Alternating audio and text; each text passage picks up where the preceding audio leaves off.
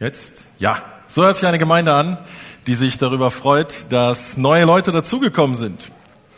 Wenn ein Kind in eine Familie geboren wird, wenn ein neues Baby auf die Welt kommt, dann ähm, sieht man das den Eltern an. Die sind völlig aus dem Häuschen, sind total begeistert. Ich wage zu behaupten, mehr Freude gibt es diesseitig nicht. Das ist keine Übertreibung. Als ich geboren wurde, war die Freude meiner Eltern auch groß, aber insbesondere war sie schwer. Ich wog fünfeinhalb Kilo. Ist kein Witz, 5550 Gramm. Äh, und ich muss zu meiner Verteidigung dazu sagen, mir war sofort bewusst, dass ich übergewichtig bin. Ich habe mich sofort erleichtert. Die Hebamme hat's getroffen und so habe ich mein Gewicht noch ein bisschen reduzieren können.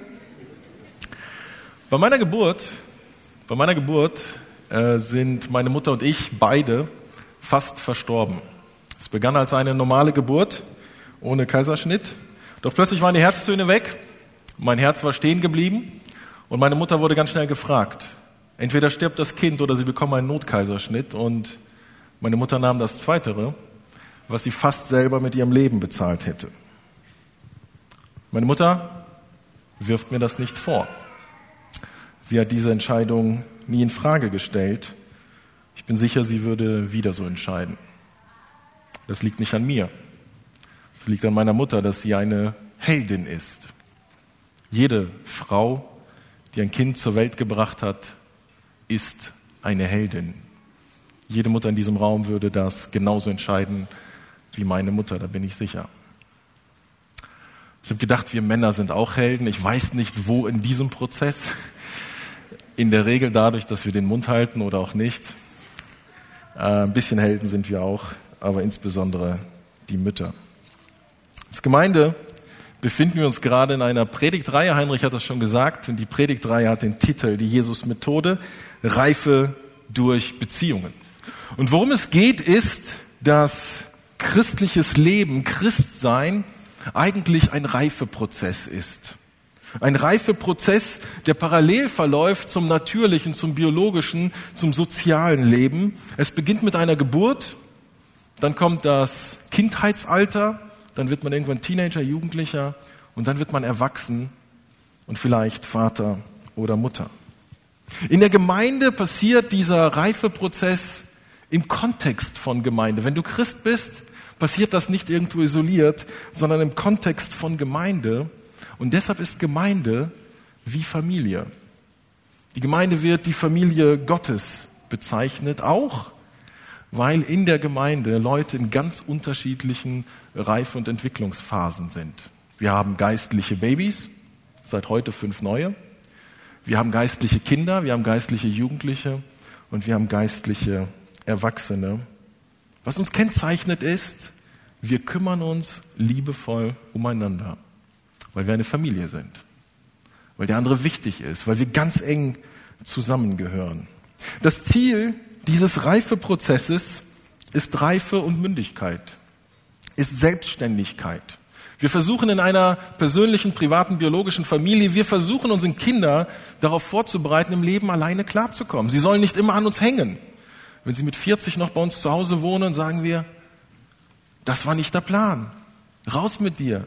Gestalte dein eigenes Leben hoffentlich noch ein bisschen früher. Wir wollen, dass unsere Kinder auf eigenen Beinen stehen, Verantwortung für ihr eigenes Leben übernehmen. In der Gemeinde ist das nicht anders. Nicht, dass wir jemanden wegschicken wollen, aber wir wollen diesen Status, diesen Reifestatus erreichen. Gott will diesen Reifestatus mit uns erreichen, dass wir nicht kleine Kinder, nicht Säuglinge, nicht kleine Kinder, nicht Jugendliche bleiben, sondern erwachsen werden. Ein Text, in dem das sehr deutlich wird, der steht in Epheser Kapitel 4 und den möchte ich voranstellen. Epheser Kapitel 4 schreibt Paulus, Jesus ist es nun auch, der der Gemeinde Gaben geschenkt hat. Er hat ihr Apostel gegeben, die Propheten, die Evangelisten, die Hirten, die Lehrer, also eine Vielfalt. Sie haben die Aufgabe, diejenigen, die zu Gottes heiligem Volk gehören, für ihren Dienst auszurüsten, damit die Gemeinde, der Leib von Christus, aufgebaut wird. Das soll dazu führen, dass wir alle in unserem Glauben und in unserer Kenntnis von Gottes Sohn zur vollen Einheit gelangen und dass wir eine Reife erreichen, deren Maßstab Christus selbst ist in der ganzen Fülle. Denn Wir sollen keine unmündigen Kinder mehr sein. Wir dürfen uns nicht mehr durch jede beliebige Lehre vom Kurs abbringen lassen wie ein Schiff, das vom Wind und Wellen hin und her geworfen wird und dürfen nicht mehr auf die Täuschungsmanöver betrügerischer Menschen hereinfallen, die uns mit ihrem falschen Spiel in die Irre führen wollen. Stattdessen sollen wir in einem Geist der Liebe an der Wahrheit festhalten, damit wir im Glauben wachsen und in jeder Hinsicht mehr und mehr dem ähnlich werden, der das Haupt ist, Christus. Ihm verdankt der Leib sein gesamtes Wachstum. Mit Hilfe all der verschiedenen Gelenke ist er zusammengefügt, durch sie wird er zusammengehalten und gestützt. Und jeder einzelne Körperteil leistet seinen Beitrag entsprechend der ihm zugewiesenen Aufgabe. So wächst der Leib heran und wird durch die Liebe aufgebaut. Paulus benutzt hier eine Metapher, die genau das Gleiche aussagt wie unser Kreis, den ich gerade gezeigt habe. Geistliches Leben ist auf Reife, auf Wachstum angelegt, nicht auf Stillstand, nicht ein unmündiges Kind bleiben, sondern selbstständig werden, festbleiben. Paulus nennt hier zwei Bereiche, der kognitive Bereich im Wissen, in der Erkenntnis, im Verständnis, aber auch im sozialen Bereich, im emotionalen Bereich, in der Einheit, in der Liebe, im Miteinander. Beide Bereiche müssen wachsen müssen fester werden und ganz wichtig, jeder Einzelne muss seinen Beitrag leisten, sonst passiert das nicht. Sonst bleibt etwas auf der Strecke, sonst wird das Potenzial nicht entfaltet und Dinge wachsen nicht.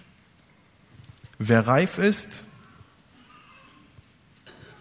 der fängt an, für andere zu leben. Wer reif ist, so wie Menschen, die Eltern werden, fängt an, Verantwortung für andere zu übernehmen. Das ist Gottes Idee von Familie. Das ist Gottes Idee von Gemeinde. Und dieser Kreis, der soll genau das zum Ausdruck bringen.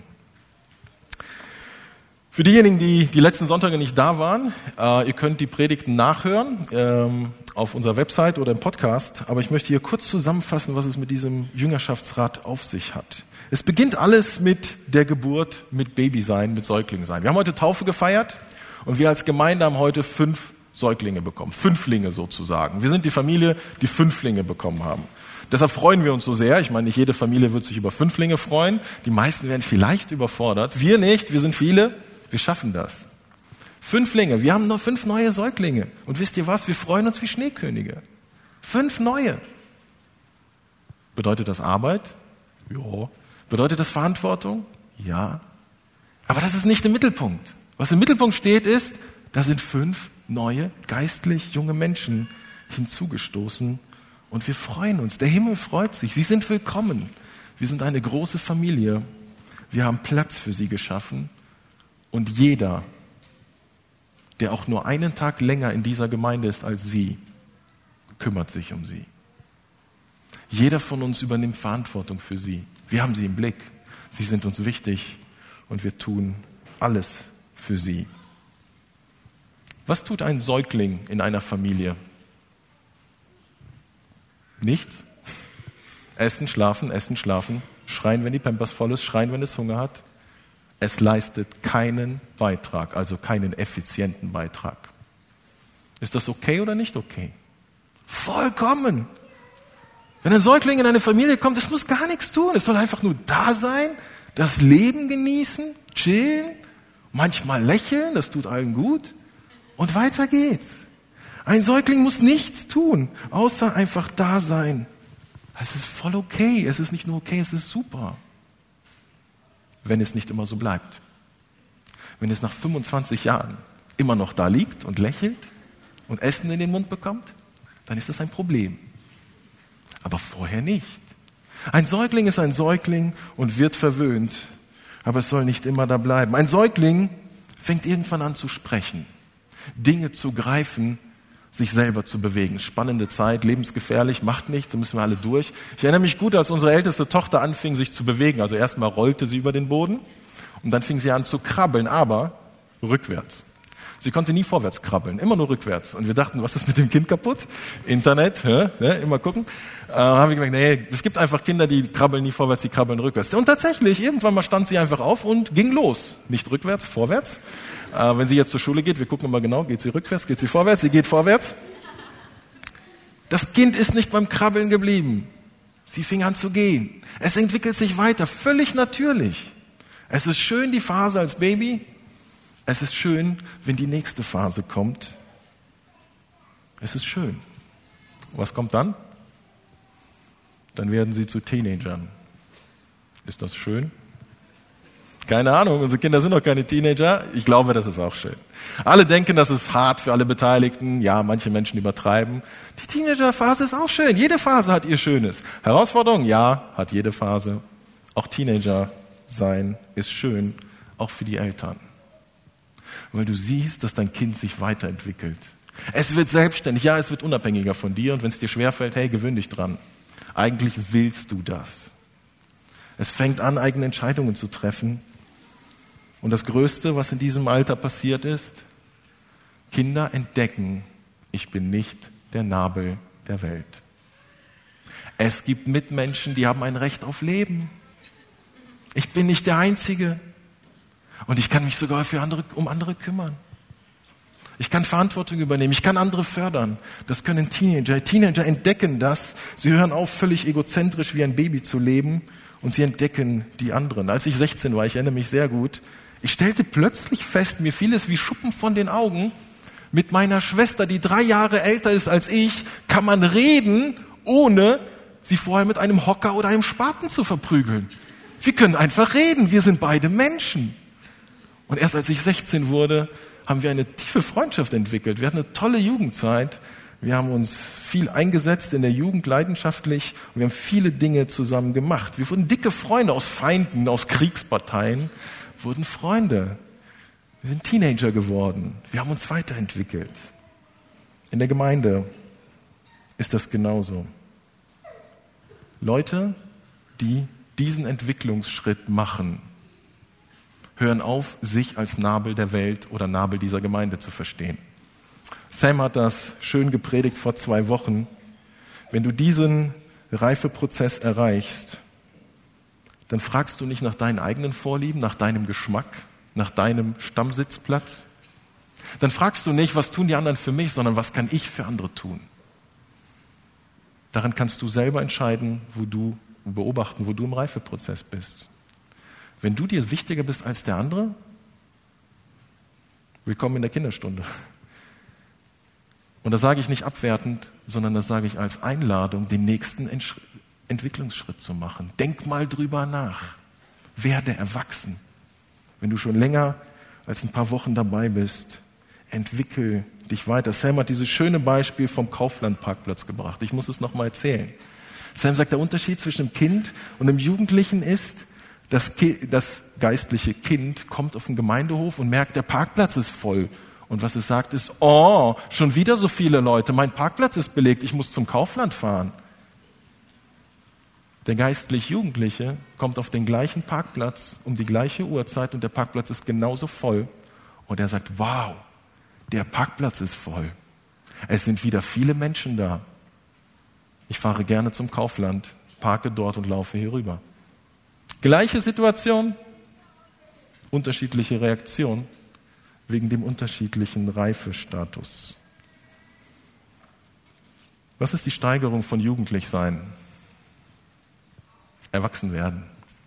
Erwachsen sein, Vater und Mutter zu werden. Eltern werden, geistliche Eltern.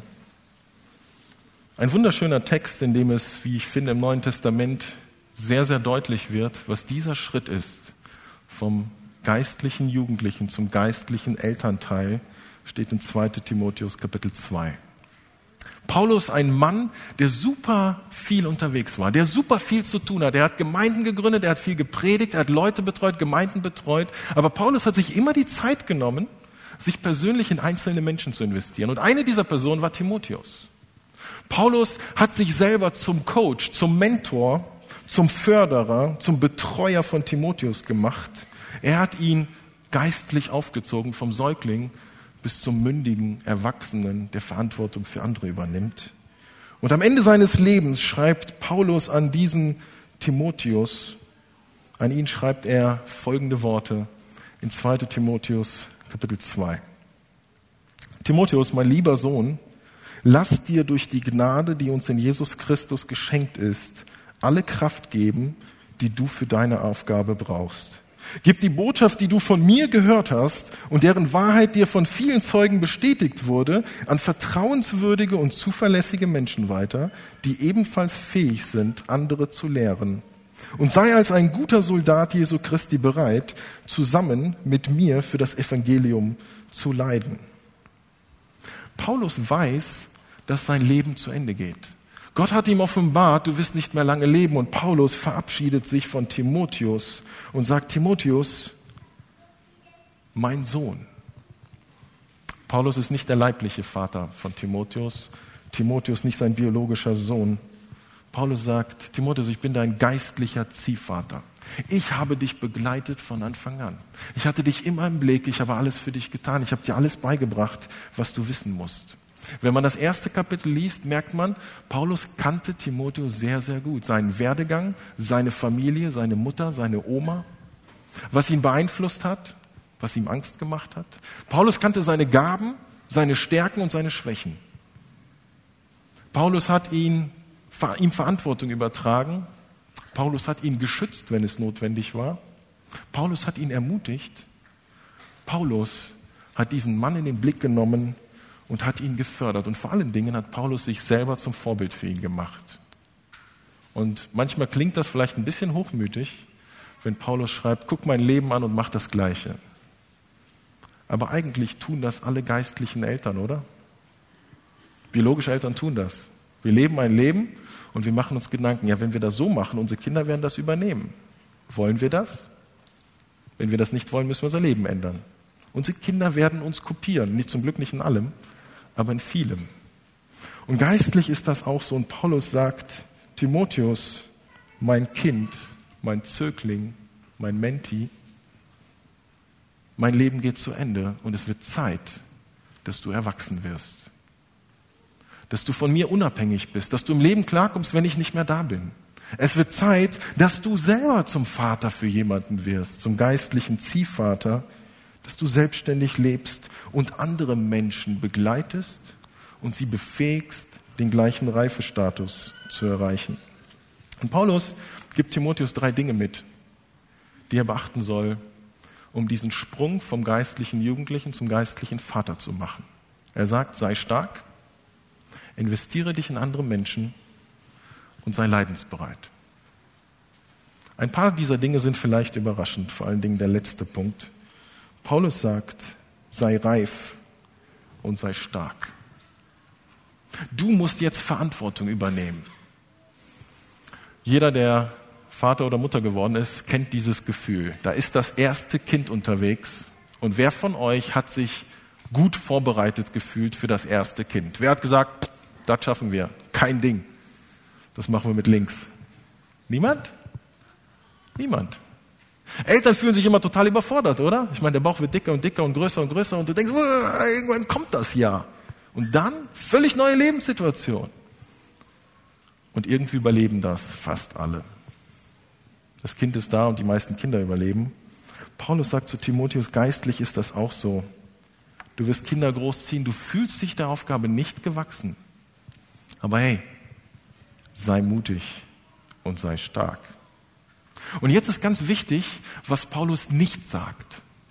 Paulus sagt nicht, Timotheus, du musst so ein bisschen meditieren und finde die Stärke in dir. Timotheus, geh in dich.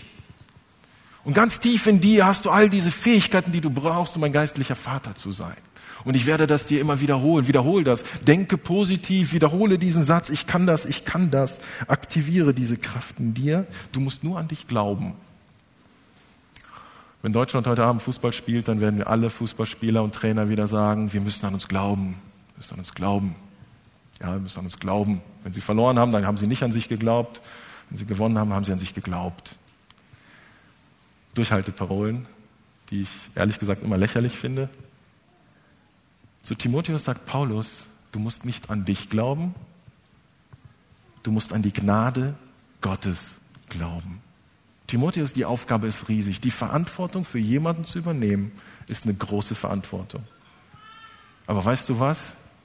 Die Gnade Jesu Christi ist mit dir für die Aufgabe, die vor dir liegt. Jesus ist mit dir.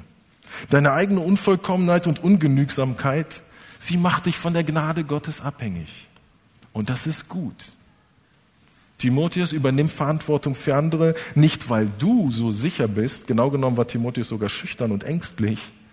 Paulus sagt, vertraue auf Jesus und übernimm Verantwortung. Nicht, wenn du dich fähig und bereit fühlst, sondern wenn du Vertrauen hast. Fasse Mut. Jesus ist bei dir, also kannst du andere begleiten und anderen weiterhelfen. Das Zweite, was Paulus sagt, ist, investiere dich in andere. Paulus sagt, du hast die Botschaft von mir gehört. Ich habe dir alles beigebracht, was ich weiß und was ich kann. Und jetzt bist du am Zug. Such dir Menschen, die zuverlässig und die treu sind, die vertrauenswürdig sind. Paulus sagt, du kannst nicht jeden zu geistlichen Eltern machen. Denn es gibt Christen, die sind geistliche Babys und die sind geistliche Babys und die bleiben geistliche Babys. Und Paulus sagt, die sind nicht zuverlässig. Die reifen nicht, die sind stecken geblieben. Ja, bring sie voran. Aber was du vor allen Dingen tun sollst, such dir Menschen, die bereit sind, die Entwicklungsstadien durchzumachen, zu reifen, zu wachsen, zu lernen. Sei ein geistlicher Ziehvater für andere. Paulus spricht nicht darüber, dass er sagt, mach mal ganz viele Prediger. Er spricht nicht von einer Elitegruppe, nicht von einem Klerus, sondern das ist das Ziel für jeden Christen.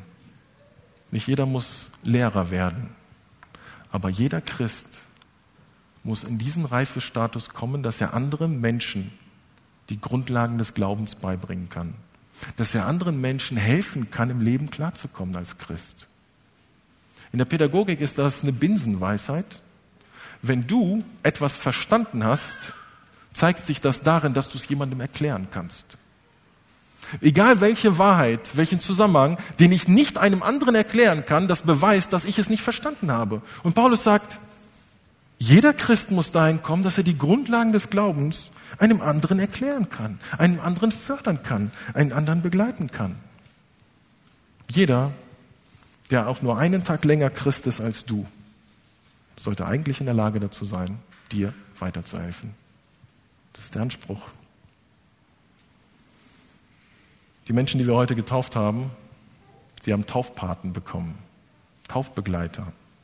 Menschen aus der Gemeinde, die schon dazugehören und die diese Neugetauften jetzt besonders in den Blick nehmen. Die haben wir ihnen an die Seite gestellt und die werden ihnen helfen, ihre Gaben zu finden, eine Kleingruppe zu finden, Fragen beantworten, persönliche Niedersch äh, Rückschläge und Niederlagen zu verarbeiten, ihnen helfen, ihre Prioritäten zu sortieren. Wir haben diese Taufbegleiter aber sie sind nicht die einzigen, die dafür zuständig sind. Die Dynamik in jeder Familie ist, wenn ein neues Kind geboren wird, alle konzentrieren sich drauf. Alle helfen mit. Wenn du mehr als ein Kind hast, weißt du, wovon ich rede. Das passiert einfach. Nicht nur die Mama ist zuständig und die anderen leben so weiter, als ob nichts wäre. Alle wirken mit und jeder wird gebraucht. Jeder ist wertvoll. Ein Säugling ist der einzige der nicht wirklich gebraucht wird, der ist einfach nur da. Alle anderen übernehmen Verantwortung. Das Dritte, was Paulus hier nennt, ist Leidensbereitschaft. Ich weiß nicht, ähm, wenn ihr Familien habt, Leidensbereitschaft, das hat nichts damit zu tun, oder? Ich denke doch, ich denke doch. Wenn du biologischer Vater oder Mutter wirst, du solltest leidensbereit sein, ansonsten bringt dein Kind dir das bei. Also es sei denn, dass du einen so festen Schlaf hast, dass dich nichts aus dem Schlaf reißt und dass du so herzlos bist, dass es dir völlig egal ist. Ich muss euch das erzählen. Äh, als unsere erste Tochter aufwuchs und Leute fragten mich nach ein paar Wochen, und wie schläft das Kind? Ich sage, oh, die schläft durch. Und meine Frau steht daneben und sagt, außer sieben Mal und letzte Nacht 13 Mal. Ich habe nichts gehört. Ich dachte, wir haben das beste Kind, haben wir auch, aber sie hat trotzdem nicht durchgeschlafen. Also, wenn du ein Kind kriegst, solltest du leidensbereit sein. Weniger Schlaf, weniger Geld, weniger Zeit, weniger Hobbys. Alles okay. Es lohnt sich trotzdem. Es lohnt sich. Eltern machen das. Sie leiden ein bisschen und sie freuen sich viel, weil es ihnen das wert ist. Als Gemeinde geistliche Säuglinge zu haben, ist Arbeit, ganz viel Freude und Arbeit und das ist gut. Paulus schreibt an Timotheus aus dem Gefängnis. Paulus sitzt im Gefängnis und nicht, weil er etwas verbrochen hat, sondern weil er gepredigt hat. Und Paulus schreibt an Timotheus und sagt, Timotheus, mir geht's schlecht. Aber weißt du was? Das Evangelium breitet sich trotzdem weiter aus. Und deshalb ist es okay, dass ich persönliche Nachteile habe. Das nehme ich in Kauf. Wenn es der Sache Gottes dient, ist das okay. Wir lieben, das ist geistliche Reife. Ein unreifer Mensch würde das niemals sagen. Ein jemand, der reif ist, um Verantwortung für andere zu übernehmen. So jemand denkt nicht an sich, sondern an den anderen und verzichtet, so wie alle Eltern das für ihre eigenen Kinder tun. Paulus bereitet Timotheus auf das echte Leben vor und sagt, sei leidensbereit. Christsein ist kein Spaziergang. Manche Christen sagen, ja, du musst genau beten, genug glauben, dann wird das alles. Nein, wird's nicht. Meine Frau sagte mir irgendwann in der ersten Schwangerschaft, boah, oder nach der ersten Schwangerschaft, so viele Frauen haben mir gesagt, ja, die Geburt ist hart, aber sobald du dein Kind im Arm hältst, hast du alle Schmerzen vergessen. Der Rene sagt, bei mir ist das nicht so. Und das ist okay. Wir müssen uns die Sachen nicht schöner reden, als sie sind. Direkt neben dem Schmerz ist die riesige Freude und die Freude ist größer. Christsein ist ein Fest. Gemeinde zu leben ist ein Fest. Und dann gibt es Baustellen. Und dann gibt es Enttäuschung. Und dann gibt es Schmerz. Und dann gibt es persönliche Niederlagen. Sei leidensbereit. Sei nicht naiv. Wenn ein Kind naiv ist, ist das okay. Wenn du geistlich gereift bist, sei nicht naiv, sondern sei fest. Lass dich nicht von irgendwelchen Kleinigkeiten, ihr Lehren, sonst irgendwas aus der Bahn schmeißen. In unserem Text benutzt Paulus als nächstes drei Bilder. Nicht genau diese Bilder, äh, die sind recht aktuell. Aber er benutzt drei Bilder, um genau das zu unterstreichen. Ich möchte euch den Text lesen. Paulus sagt, schau mal, kein Soldat, der in den Krieg zieht, lässt sich durch die Dinge des täglichen Lebens von seiner Aufgabe ablenken. Schließlich möchte er, dass der, der ihn angeworben hat, mit ihm zufrieden ist. Kein Sportler, der an einem Wettkampf teilnimmt, kann den Siegeskranz bekommen, wenn er nicht den Regeln entsprechend kämpft. Und wer darf als erster vom Ertrag der Ernte essen? Ist es nicht der Bauer, der die schwere Feldarbeit verrichtet? Paulus sagt, wenn du geistlicher Vater, geistliche Mutter bist, musst du deine Prioritäten richtig setzen. Du musst einen Fokus haben. Paulus sagt, guck mal, das ist wie ein Soldat sein. Ein Soldat, der eine Stadt oder in diesem Fall ein Schiff bewachen soll, der kann nicht einfach sagen, ja, das habe ich jetzt zehn Minuten gemacht und jetzt gehe ich mal 20 Minuten chillen. Ich mache noch was anderes, ich gehe mal eine Runde schwimmen. Das geht nicht. Das kann er in seiner Freizeit machen, aber nicht in seiner Aufgabe, wenn er aufgestellt wurde als Wachposten. Dann muss er seinen Job machen. Und dann gibt es viele andere Dinge, die Spaß machen und die wichtig sind und die gar nicht schlecht sind, aber auf die verzichtet der Soldat, weil er Verantwortung für sich und sein Schiff und andere Menschen hat. Der Soldat muss fokussiert bleiben und genau das Gleiche gilt für geistliche Eltern. Wenn du anfängst, dich mit allem anderen Möglichen zu beschäftigen, dann wirst du nie jemandem weiterhelfen, sich zu entwickeln, weil du dich selber zurückentwickelst. Das zweite Bild ist das Bild von einem Sportler. Paulus sagt, ein Sportler gewinnt nur, wenn er sich an die Spielregeln hält. Wen ihr hier seht auf dem Bild, ist die deutsche Weitspringerin Malaika Mi Hambo, so heißt sie ungefähr. Ähm, sie ist letzte Woche bei der WM 7,30 Meter gesprungen. Weltklasse. Sie ist Weltmeister im Weitsprung. 7,30 Meter. Der erste Sprung war ein schlechter Sprung. Der zweite war ein ungültiger Sprung. Und beim dritten Sprung hat sie es rausgehauen. Warum zählte nicht schon der zweite Sprung? Weil der irregulär war. Sie ist übergetreten oder sonst irgendwas. Er zählt nicht. Paulus sagt, wenn du an einem Wettkampf teilnimmst, musst du dich an die Regeln halten. Wenn du dich nicht an die Regeln hältst, hast du nicht gewonnen, auch wenn du als Erster im Ziel bist. Diese Woche wurde der Weltrekord im Marathon gebrochen. Unter zwei Stunden Mondlandung hat der Mann das genannt. Der Haken an der Sache ist, es entspricht nicht den Regularien. Es ist kein offizieller Weltrekord, weil er gefuscht hat mit ganz vielen Windschattenleuten, was nicht erlaubt ist. Wenn du gewinnen willst, musst du dich an die Spielregeln halten im Sport. Was will Paulus mit diesem Bild sagen? Paulus sagt, Timotheus, achte auf deinen Lebensstil. Du kannst nicht ein Vorbild sein, du kannst nicht andere fördern, wenn du falsch lebst. Wenn du dir Dinge erlaubst, die nicht in Ordnung sind. Wenn dein Lebensstil nicht dem entspricht, was Gott von dir möchte. Denn du bist ein Vorbild. Ob du es willst oder nicht. Wir Eltern sind für unsere Kinder immer ein Vorbild, ob wir es wollen oder nicht. Wir können nicht sagen, okay, eine Stunde lang bin ich dein Vorbild, die anderen 23 Stunden such dir ein anderes. Du bist immer dein Vorbild für deine Kinder. Ein gutes oder ein schlechtes. Und Paulus sagt, Timotheus, du bist ein mündiger Christ, übernimm Verantwortung für dein Leben. Reiß dich am Riemen, triff richtige Entscheidungen, halt dich an die Regeln Gottes. Sonst wird das nichts. Das letzte mag ich besonders, Erdbeeren. Paulus sagt, schau mal, geistlicher Vater, geistliche Mutter zu sein, ist wie ein Landwirt, der ein Feld bearbeitet. Und wisst ihr, wer als erstes die Ernte genießt? Der Landwirt selbst. Ich meine, wenn man diese Frau anschaut, ne, dann fragt man sich, warum bin ich nicht selber Landwirt geworden? Ähm, die ist so glücklich über diese paar Erdbeeren. Wahnsinn, oder? Warum? Weil sie monatelang gearbeitet hat, damit diese Erdbeeren so werden, wie sie sind. Wenn ich Landwirt wäre, ich wäre erstmal auf mein Feld gegangen, sehe die Erdbeeren, hätte erstmal drei Kilo aufgegessen, dann hätte ich mir überlegt, will ich die anderen wirklich verkaufen? Die schmecken so gut. Landwirte essen sich erstmal satt, satt, hoffe ich, und dann verkaufen sie den Rest.